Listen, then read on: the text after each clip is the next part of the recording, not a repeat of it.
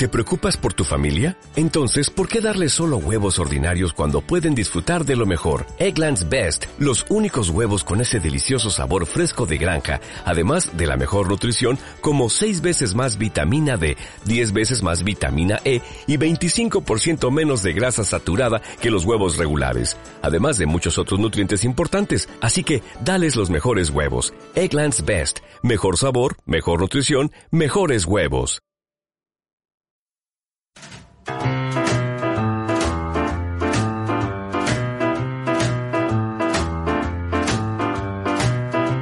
El colectivo Químico Media presenta La verdad absoluta del peluche.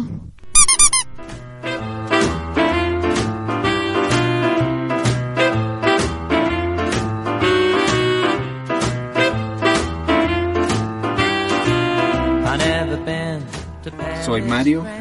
Hola, soy Carlos. Hola, soy Tabata. Y yo soy Yoreni. Y aquí estamos los cuatro para saber de qué quiere que hablemos hoy el peluche. Yo quiero que hablemos hoy sobre cosas que no comprendemos. Muy bien, el peluche quiere que hablemos de cosas que no comprendemos. Eh, hay, hay muchas cosas que seguramente no comprendemos, no entendemos. Y, y muchas han quedado así sin saber el por qué durante muchos años. No se puede hacer un podcast sobre cosas que no comprendemos porque no nos alcanzaría el tiempo. Seguramente hay muchas cosas que mis amigos no comprendían a lo mejor cuando eran niños o ahora que son adultos tampoco comprenden. ¿Hay, hay algún ejemplo, algo que, quieran aportar que, que, uno no entienda? Eh, por ejemplo, siempre decimos, eh, ¿por qué no se puede abrir la puerta? ¿Por qué dicen que no se puede abrir la puerta de la nevera calorado? Llore? A mí algo cuando es pequeña y es, bueno, pequeña y ahora, ahora también me pasa algunas veces que yo me pierdo en la cama por las noches. Perdón, perdón, perdón, aclaremos otra vez, como que te pierdes en la cama. Eh, está bien que eres pequeña, pero o que la cama es muy grande. ¿Cómo ¿Qué significa que alguien se pierda en una cama? Que no sé cuál es la parte de arriba, ni cuál es la parte de abajo, ni los lados. O sea, me siento como si estuviera en un agujero negro y me levanto y me doy contra la pared porque pienso que es ese lado hacia donde uno se, de donde uno se levanta. Eso me pasaba mucho cuando pequeña. No sé por qué me perdía mucho en la cama. Aunque a veces me pierdo, pero es algo que no entiendo. ¿Cómo me pasa? A ver, su, superado el ataque este que nos está dando en este momento, eh, Carlitos o Tabata, ¿ustedes habían conocido un caso semejante a ese? no, jamás.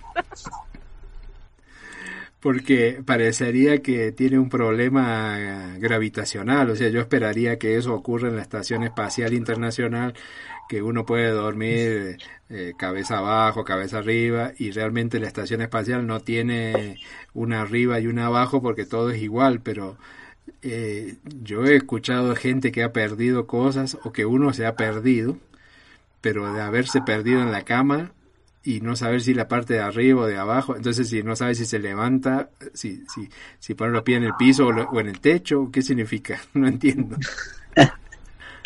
Ah, Mario, yo digo que Yolene debería aplicar más bien lo que hacen en la Estación Espacial Internacional, y es que ellos duermen prácticamente amarrados a la cama. Entonces, pues es matar dos pájaros de un tiro. Si uno se amarra a la cama, pues no se puede perder porque no flota como, como ni, nada, entonces puede despertar siempre del lado correcto. Yo, yo creo de todas maneras que no importa lo que sigamos diciendo que no comprendemos, pero creo que esa de Yoreni, o sea, no va a ser muy difícil superarla porque en la estación espacial hasta se entiende por qué se tienen que amarrar. Ahora, ¿por qué le tenemos que amarrar a Lloreni? No lo sé. ¿Tabata? Sí, ya lo de Lloreni, no sé, eso es de otro mundo. Sí, Carlitos.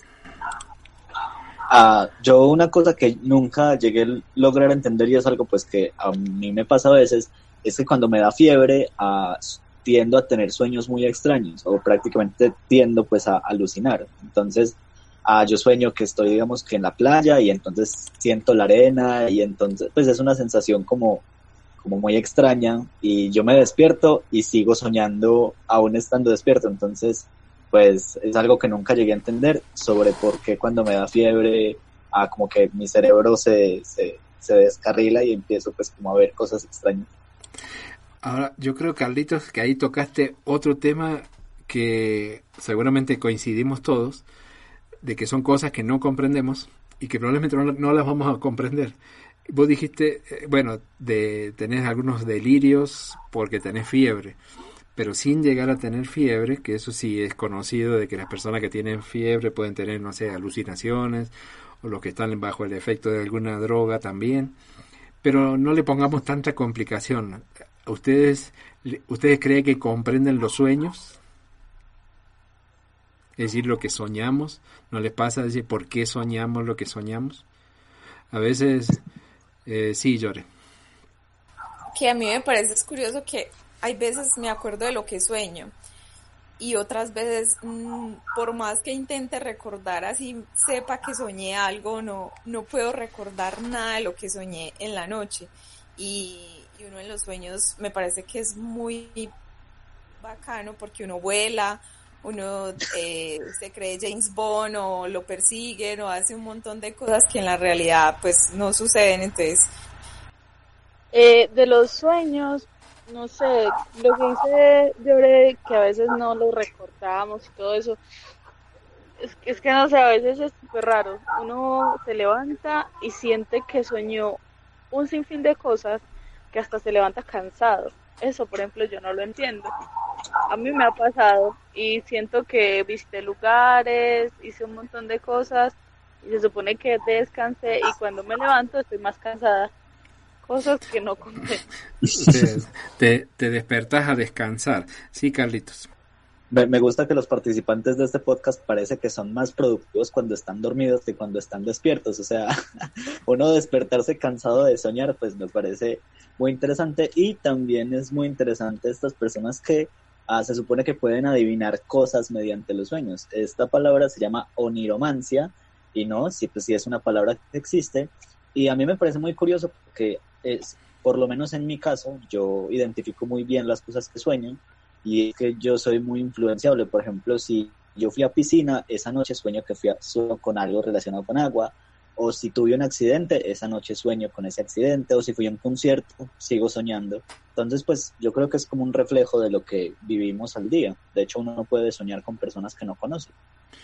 A mí me pasa, eh, o, me, me, lleva a pensar algo, algo interesante, que es, eh, nosotros estamos tomando esto con broma, nos reímos mucho, nos divertimos mucho, sobre todo eso de perderse en la cama, no lo voy a poder superar, creo, y no voy a poder dormir esta noche eh, como alguien se pierde en una cama, o sea, es la envidia de todo el mundo tener una cama lo suficientemente grande para perderse, uno decir, no sé dónde queda el norte, el sur, uno a duras penas trata de taparse los pies porque le quedan los dedos afuera, y, eh, o sea, no hay forma que nos perdamos nosotros. Sí, Carlitos. Yo creo que a, a, las personas que nos están escuchando les acabamos de desbloquear una nueva inseguridad, ¿no? Hay gente que le da miedo perderse en el metro o perderse en el centro comercial, pero, pero pues ahorita les desbloqueamos el miedo a, perderse en la cama. Una, ca una, una camafobia, no sé, una cosa así. Pero digo, al margen de que estamos eh, divirtiéndonos con estos, con estas anécdotas que son increíbles, hay algo que estaba pensando. Por ejemplo, ahora que hablamos de los sueños, evidentemente es una cosa compleja porque no es, no es que pertenezca a que ah, lo que pasa es que hay una gente que son, no sé, psicólogos o lo que sean, que se dedican a estudiar eso, porque en realidad todos soñamos, o habrá, no sé, alguna patología que te haga que no sueñes, pero todo el mundo sueña. No comprendemos exactamente, no hay una explicación que, que, que se sepa, que yo la pueda buscar en un libro, de por qué soñamos lo que soñamos, habrá estudios, sabemos que hay estudios, o sea que eh, tiene mucho de ciencia, pero también tiene mucho de pseudociencia, es lo que decía Carlito, de toda la vida, ¿no? Me imagino que el, el tema de interpretar los sueños eh, ha dado mucho dinero a muchas personas en toda la historia de la humanidad, pero es algo que es interesante desde el punto de vista científico, que no comprendemos y que mucha gente de ellas se aprovecha. Tabata, ¿querías comentar algo? Bueno, pasada la risa con el tema de Lloreni, No, es- no es fácil, no es fácil. Yo sigo igual. ¿eh? existe, se llama la clinofobia. Es una fobia irracional cuyos afectados miedo injustificado dormir o al acto de irse a O sea- O sea, una fobia de irse a dormir, una fobia a dormir, un miedo a dormir, pero no es miedo a perderse en la cama, eso no nos va a arruinar el podcast, realmente es muy complicado hablar de cosas científicas luego de esa afirmación.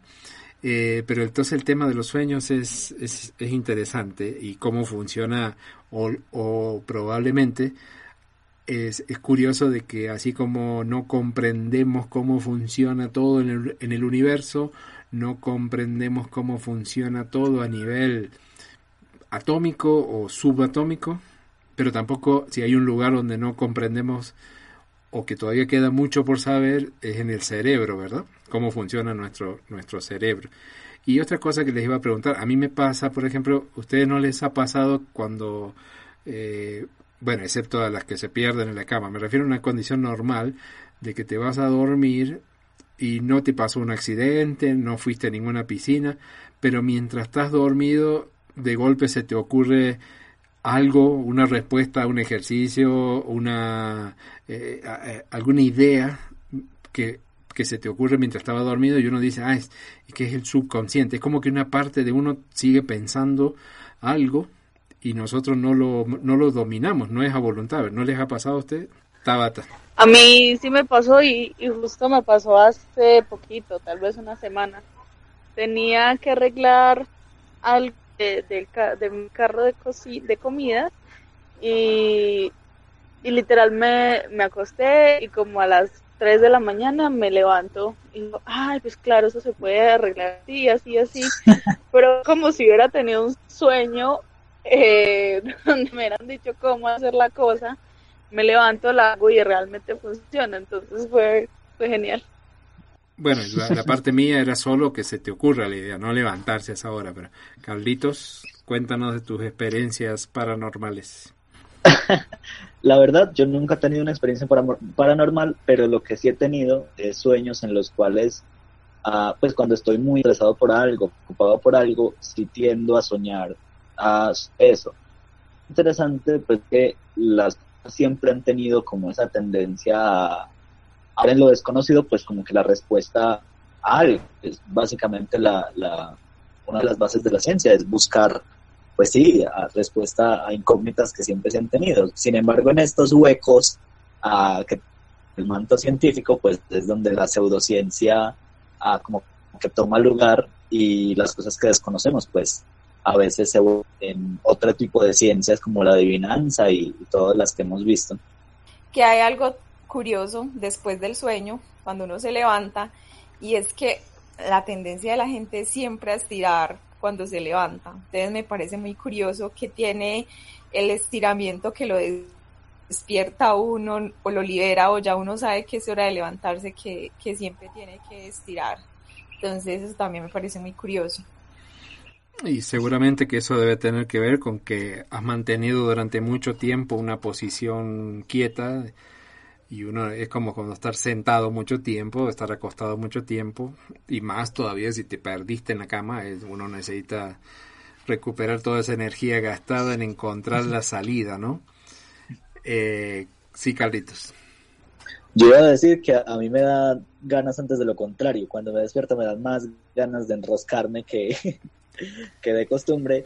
Una cosa interesante es que el cuerpo tiene como esta, no, sé si llamarlo como un instinto o una especie de piloto automático que no le permite a uno moverse mientras está dorse, pero no moverse de un movimiento brusco. Es decir, si yo estoy en el sueño corriendo, ah, pues no, no puedo salir corriendo ah, en la cama. Bueno, eso le debe pasar a Yoreni. Pero ah, si digamos que yo estoy peleando o si yo estoy cayendo, ah, muchas veces nos ha pasado, yo creo que a todos, que caemos en un sueño y pues sentimos como, como la sensación de que caemos de verdad. Eh, entonces como que es, es muy interesante y yo tampoco he llegado a entender este mecanismo que, que tiene el cerebro como para bloquear el cuerpo ah, hasta cierto punto. ¿cierto? Hablando de sueños, de subconsciente y lo que decías, a veces soñamos que estamos en un movimiento y nos estremecemos porque creemos que nos caemos, no, nos, nos sacudimos en la cama. Y me imagino que por este lado también viene el problema del sonambulismo, ¿no? ¿Han conocido algún caso de gente sonámbula? Sí. Y, y, es, y, y, realmente es como, como el imaginario ese de que uno sale con los dos brazos para adelante, así o no? Pues yo creo que eso es más como, tipo Hollywood, que nos han vendido esa idea, pero hay diferentes tipos de, sonambulismo. Hay personas que hablan dormidas. A mí me han dicho que yo a veces he dicho algunas palabras, pero pues nadie ha sacado pruebas, entonces todos mentirosos hasta donde yo. Pero sí he conocido a personas que se paran y de pronto tratan de abrir la puerta de la pieza, pero como que el mismo cerebro distingue en el espacio en el que están, porque nunca se han golpeado, nunca se han caído. Entonces es también una cosa interesante. Incluso se han sabido casos de personas que se levantan, salen y se ponen a arreglar carrito de comida. Yo no me levanté a esa hora. A esa hora solo fue como que me hubiera despertado y aclarado mi idea antes de que el sueño se me borrara. Pero Sí, con sí. el tema de sonambulismo, no sabía que, que el hecho de hablar también contaba como sonambulismo, pues no, no sabía. Entonces eso sí, sí lo he visto. Mi hermano es encantado hablando en la noche y está profundo, está profundamente dormido. Y hasta, o sea, nosotros en mi casa lo molestamos porque le hacemos preguntas y literalmente nos res- entonces nos morimos de risa y ya, pero a veces puede, puede ser peligroso si te están pidiendo de pronto la clave de la cuenta o algo así. Uno no sabe quién es más peligroso, O sea, si, el, aparte si, de- si el, el yo despierto o el yo dormido. ¿Sí, Carlitos? No, yo iba a decir que una parte de ser sonámbulo le hacen bullying, o sea, es Se- se de- de aprovechan. y se aprovechan del pobre muchacho. Aparte, yo creo que debe ser muy interesante uno poder recordar datos concretos dormido. Ah, por ejemplo, hemos visto personas que se supone que pueden aprender más un idioma, por- como el inglés, ah, estando dormidos, o sea, duermen escuchando audios y se supone que eso les, les ayuda a comprender un poco mejor. No veo cómo es el asunto. Sí, llore. Que mi experiencia también es la de Tabata, mi hermana es sonámbula, además que ella en las noches cuando éramos ella a pelear conmigo dormida, pues estaba en, en, la, en el día peleábamos y en la noche seguía peleando conmigo pero dormía, entonces he tenido experiencias eh, eh, de dormir, entonces creo que, que de ahí vienen. Tal vez sea una forma de entender por qué se pierde en la cama. Y volviendo a lo que decía Carlito de que se aprenden idiomas, ¿será realmente, será cierto eso de que se aprenden idiomas y que el subconsciente aprende cosas? Eh, una vez escuché un comentario al respecto sobre idiomas de un músico, un pianista muy, muy divertido, muy gracioso, que contaba en su espectáculo que él se, llama, se llamaba Víctor Borg era un pianista muy bueno y humorista. Y entonces él decía que eso le había funcionado, lo de aprender idiomas dormido, y que él se ponía todas las noches una grabadora que le enseñaba en japonés y, y que él había aprendido perfectamente y que él podía entender japonés dormido. Pero, pero solo entendía japonés dormido o, o Claro, ese podía hablar japonés no despierto. no, ese, el chiste era ese, que decía que era tan bueno que uno había aprendido japonés, pero te tenías que dormir para poder hablarlo y para poder entenderlo, porque lo habías aprendido dormido. Ah, yo creo que estaba para, para comentarnos cómo fue que aprendió frases dormidas y es que pudo practicar esa técnica tan interesante. De que, si que Tabata aprendió Claro, francés. sí la puse, Sí, perdona Tabata. sí, la puse en práctica, pero no, para mí no ha sido esa mejor técnica. Realmente aprendí y me pareció un poco más fácil que el inglés. Fue por la dedicación de mi profe presencial y, y pues como por la propia mm, presión social del don, porque que nos presionábamos a ser boba, no le pena y así. Muchas, veces como ese miedo al, ridículo, entonces eso fue lo que a mí me excita, pero el, el del subconsciente no, no fue tan eficaz en mí. O sea, yo creo que, que, está, está porque nos pasa, a todos nos ha pasado de que uno no quiere pensar en algo en particular y resulta que sigue trabajando después que está dormido. Pero los, los métodos de aprendizaje convencionales, como dice Tabata, la presión, tengo que aprender porque si no no voy a poder saber dónde queda el norte, el sur, me voy a perder en la cama, en, Francia, en el avión, en todas partes. El método tradicional basado en, el, en la presión eh, también da resultado, que lo, lo convencional en, en, docencia, ¿no? ¿Alguna, ¿Alguna otra cosa que, que les llame la atención? Pasamos, no sé por qué llegamos a los sueños, bueno, culpa de Lloreni que abrió el debate, pero ¿qué otra cosa no comprendemos?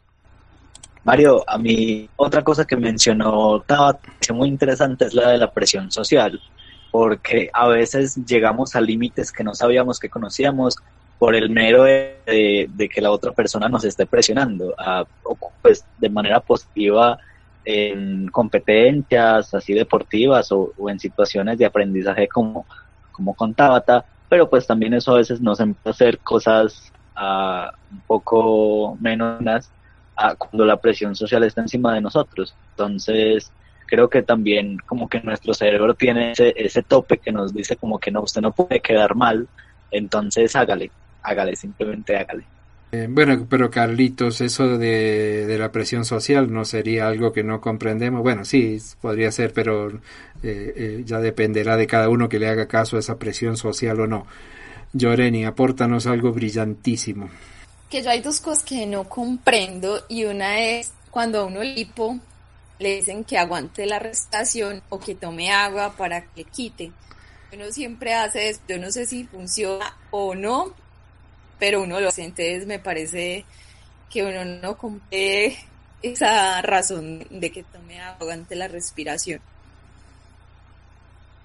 Y otra que me parece es que cuando, cuando uno va a estornudar, le dice a la otra persona, no me mira porque se me va el estornudo y en sí si a uno lo miran ya no, re, no estornuda, se le pierde. Eh, ¿A ustedes le pasa, Carlitos o Tabata, de que si los miran no estornudan? A, a mí me pasa, es que a mí me da mucho, mucha como ansiedad, no sé si es ansiedad o estrés, a tener hipo. Sinceramente no me gusta, pues porque siento que es muy, muy incómodo. Entonces lo evito al máximo y yo lo que hago es como que tratar de respirar un poco más lento para que como para que se me vaya, pero yo creo que en general es como pensar en otra cosa aparte del hipo, lo que hace que esa contracción del, del estómago de uno como que se, se vaya. Y, uh, bueno, re recordemos, Carlitos, que eso tiene que ver con el diafragma, movimiento del diafragma. Eh, digamos que seguramente esa, esos gestos de tomar agua, de aguantar la respiración, hace afecta ese movimiento interno, pero cualquier otra cosa que hagamos por fuera, que lo miramos, que nos pongamos, que hagamos símbolos extraños, lo que sea, no, no, va, no va a cambiar lo que nos está pasando por dentro. Yo digo que sí, porque, por ejemplo, cuando yo era niño me daban una cucharada de azúcar y pues yo me entretenía con el azúcar y dejaba de pensar que tenía hipo y pues se me ha quitado. De hecho, hace ojalá no me llegue a dar pronto, y sobre el estornudo, pues ahorita está un poco peligroso estornudar en algún lugar público, entonces es mejor que uno lo miren para que se le vaya el estornudo. Pero hay situaciones en las que uno tiene que estornudar sí o sí, es una reacción del cuerpo. Claro, es natural. Y lo de la cuchara de azúcar, entonces te daba, decía, te daban una cuchara de azúcar y con eso no pensabas en el hipo y seguías teniendo hipo, pero no pensabas en él y de paso chupabas azúcar, entonces todo feliz. Es como el que le quitan las ganas de fumar no, es, es... Y, y sigue fumando pero sin ganas. y hablando... No, a mí me sí. daban era un cucharonazo. ah. Me daban era un cucharonazo con la cuchara del azúcar, no mentira. Um, te, te, pegaban con la cuchara pero, que pero salía. creo que darla eso, eso mismo. O también la gente que lo asustan y se le quita el hipo, pues no, no sé qué, qué ver con eso, pero, pero se le quita a uno. Pero debe tener que ver con esos movimientos que, que, que uno hace. Y algo interesante que tiene que ver con las cosas que no comprendemos y que tienen algún origen, y ya que dijiste lo de los estornudos, es por, ¿qué se, ¿por qué cuando uno estornuda la otra persona le dice salud? ¿Ustedes no dicen salud? ¿No dicen nada cuando alguien estornuda? Había entendido que eso era como, como pues, lo- las cosas que uno en Facebook, ah, eso era es que, que por la peste, que la gente estaba, pues entonces lo que se daba buena salud a que no muriera de, de peste en esa época. Sí, de hecho, eh, el primer estornudo es salud y si uno estornuda la segunda vez le dicen dinero y el tercero es amor. Entonces es muy tradicional que si usted tenga tres estornudos, que tenga salud, dinero y amor. O, o gripe directamente, porque ya con tres estornudos seguidos, más bien a tomar sopa y a cubrirse con una bufanda. Eh, ¿Tabata? Sí, en efecto son salud, dinero, amor y el cuarto ya sí es gripa. Gripe declarada. Eh, lo que decía Carlito es cierto, por ahí encontramos que la costumbre empezó por el año 590 y que tenía que ver con la peste en Europa. Y entonces como el Papa Gregorio Magno ordenó combatir la enfermedad a través de procesiones y plegarias, entonces era que cuando alguien estornudaba había que eh, decir salud porque eso funcionaba como una oración para bendecir el lugar y evitar el desarrollo de la enfermedad. Y lo que me acaban de decir ustedes de salud, dinero y amor no me lo sabía, pero veo que como hay estas costumbres, hay eh, estas leyendas, eh, leía por ahí que en Rusia, en Hungría o Eslovenia, eh, si, un- si uno estornuda después que has hecho una afirmación, se interpreta que es una confirmación por parte de Dios que lo que dijiste es cierto. O sea, dije, Carlitos es un bombero sexy y uno estornuda, entonces como que Dios te está dando el aval de que es cierto.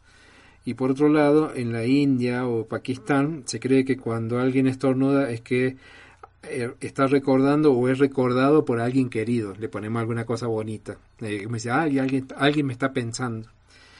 Y una cosa curiosa es que en Japón estornudar dos veces seguidas es señal de que alguien está hablando de la persona que está resfriada. Eh, eh, ¿A ustedes no les ha pasado que dicen, ay, alguien, alguien me está pensando?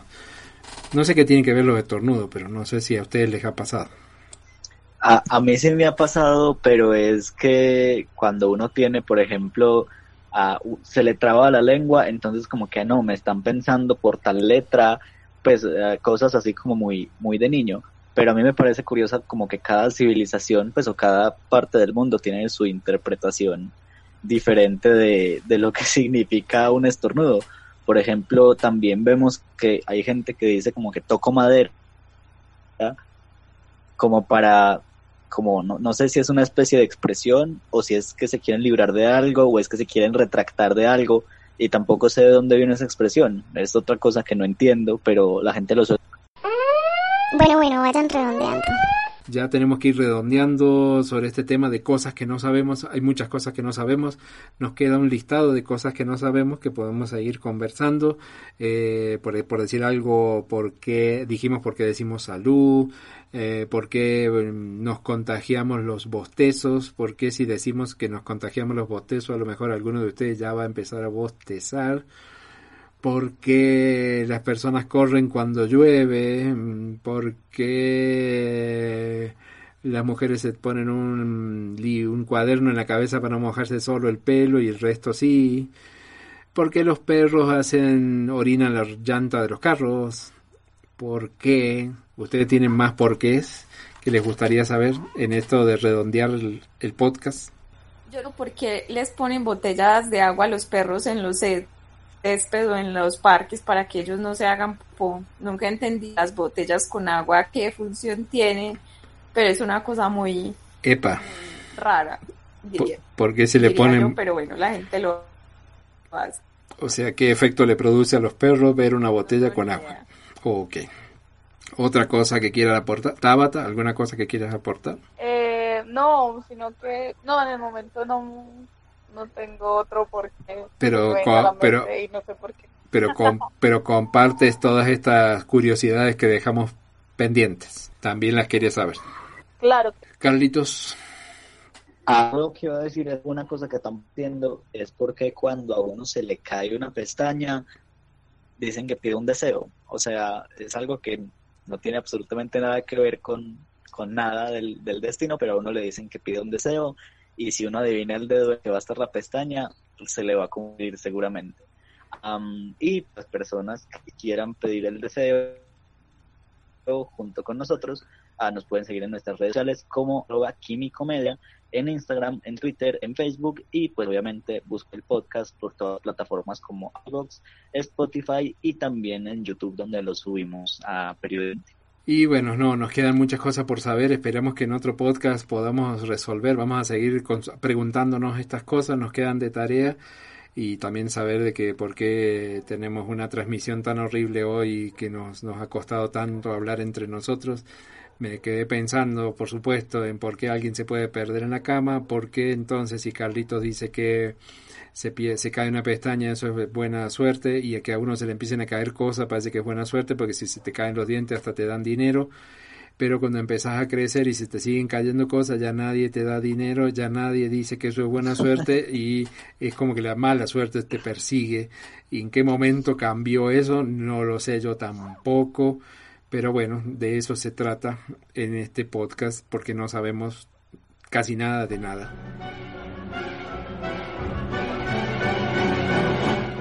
Durante este podcast no fue dañado ningún animal, persona, planta o peluche. Las opiniones vertidas en este podcast reflejan el estado mental de los integrantes del colectivo Químico Medio.